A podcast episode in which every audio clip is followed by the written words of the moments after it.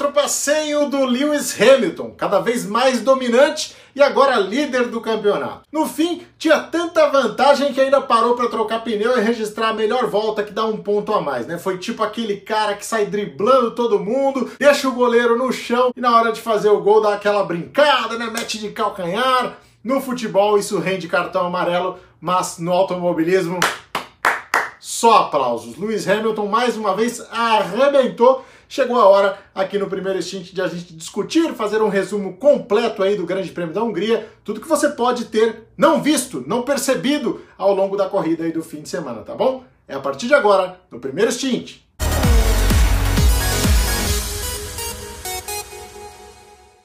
Antes de mais nada, deixa eu tirar aqui os meus óculos que devem estar incomodando aí com o ring light sendo refletido, né? Vamos lá. Se você puder se inscrever, já se inscreva, dê o seu like, compartilhe, porque assim a gente consegue superar o algoritmo do YouTube. A gente vai lá para cima, cada vez mais gente vai vendo esse conteúdo e a nossa discussão fica bacana. Também se não concordar com alguma coisa, discordar, é só escrever nos comentários aí que a gente aprimora o conteúdo para você, tá? Corrida da Hungria definida praticamente na largada, né? Com aquela bobagem ali do Valtteri Bottas, se distraiu com uma luz no painel, segundo ele, né? Que se apagou, e com isso, a hora que ele foi largar, deu um salto, teve que dar uma parada, né? Porque senão ia queimar a largada. A direção de prova entendeu que com isso não houve a queima da largada, a gente já viu isso acontecer algumas outras vezes e ficou tudo bem. Mas tem uma questão, né? Ele acabou prejudicando quem vinha atrás. Os caras que largaram atrás do Valtteri Bottas tiveram muitos problemas. E aí, como é que fica? É o famoso cada um com o seu problema, mas na verdade o que me chama mais atenção nesse caso é que o Valtteri Bottas tem mais uma vez um problema né, que eh, vai tirando ele da disputa pelo título. É, essas coisas acontecem geralmente com o cara que vai ficando para trás, né? Você vê, é difícil acontecer com o Hamilton, é difícil acontecer na época boa com o Sebastian Vettel, é realmente com o cara que não vai conseguir acompanhar, que não vai conseguir brigar lá na frente por causa dessa inconstância. Então, mais um fim de semana complicado aí para o Valtteri Bottas, o primeiro desse ano, acredito, né? Mas que já dá uma, uma amostra de que o caminho dele é mesmo o vice-campeonato. Agora, para a gente fazer um resumo completo, para a gente começar a entender o que foi esse fim de semana, que tal ouvir as frases do Grande Prêmio da Hungria? Solta aí! Estão fazendo ele parecer um idiota? George Russell sobre o tratamento ao amigo Alexander Albon na Red Bull. Cadê o Bottas? Tá bem atrás de você do engenheiro para Max Verstappen na briga que lhe garantiu a segunda posição. Eu nunca mais quero ter uma corrida como essa. Esteban Ocon, frustrado com o próprio desempenho na Hungria. Eu não sei como eles conseguiram. Max Verstappen sobre a agilidade dos mecânicos para reparar o carro depois do acidente nas voltas de aquecimento. O pessoal do departamento de motor fez um trabalho fantástico. Lewis Hamilton reconhecendo os avanços nessa área que permitiram o salto dos times equipados com esta unidade de potência. Quero pegar um gancho nessa declaração do Lewis Hamilton, porque o que a gente viu na Hungria foi muita surpresa com a Racing Point e com a Williams.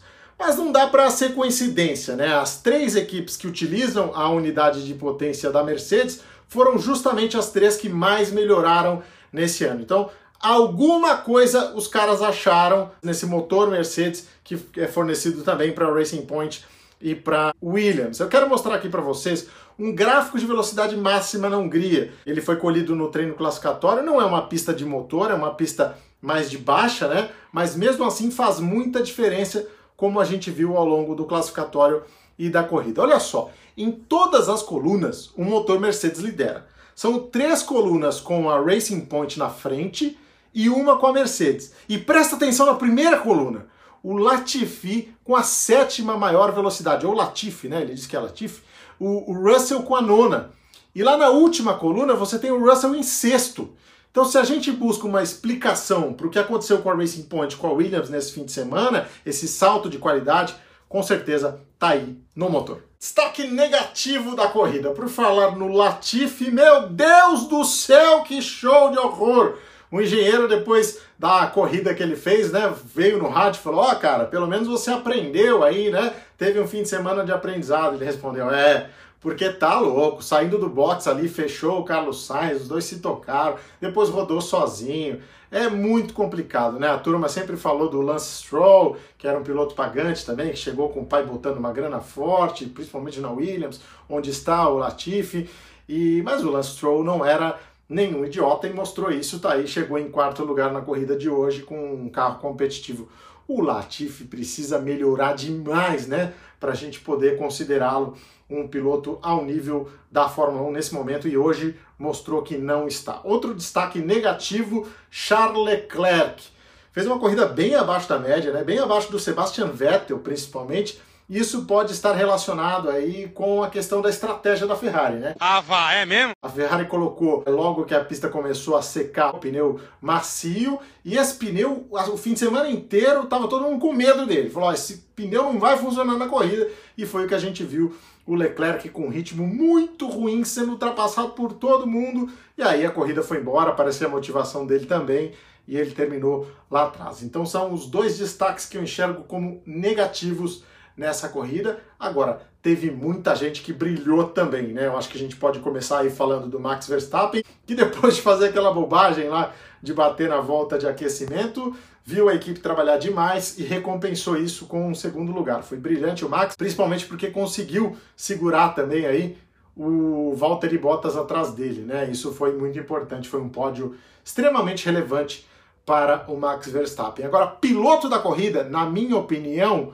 Kevin Magnussen. E não, não, não precisa jogar tomate, não. Primeiro porque a Haas teve a sacada brilhante aí de colocá-lo com pneu de pista molhada, pneu de chuva extrema, né? Aquele pneu com a banda azul. Quando tiraram lá os cobertores, todo mundo viu aquilo e falou: Meu Deus do céu, o que, que esses caras estão pensando? A pista está secando.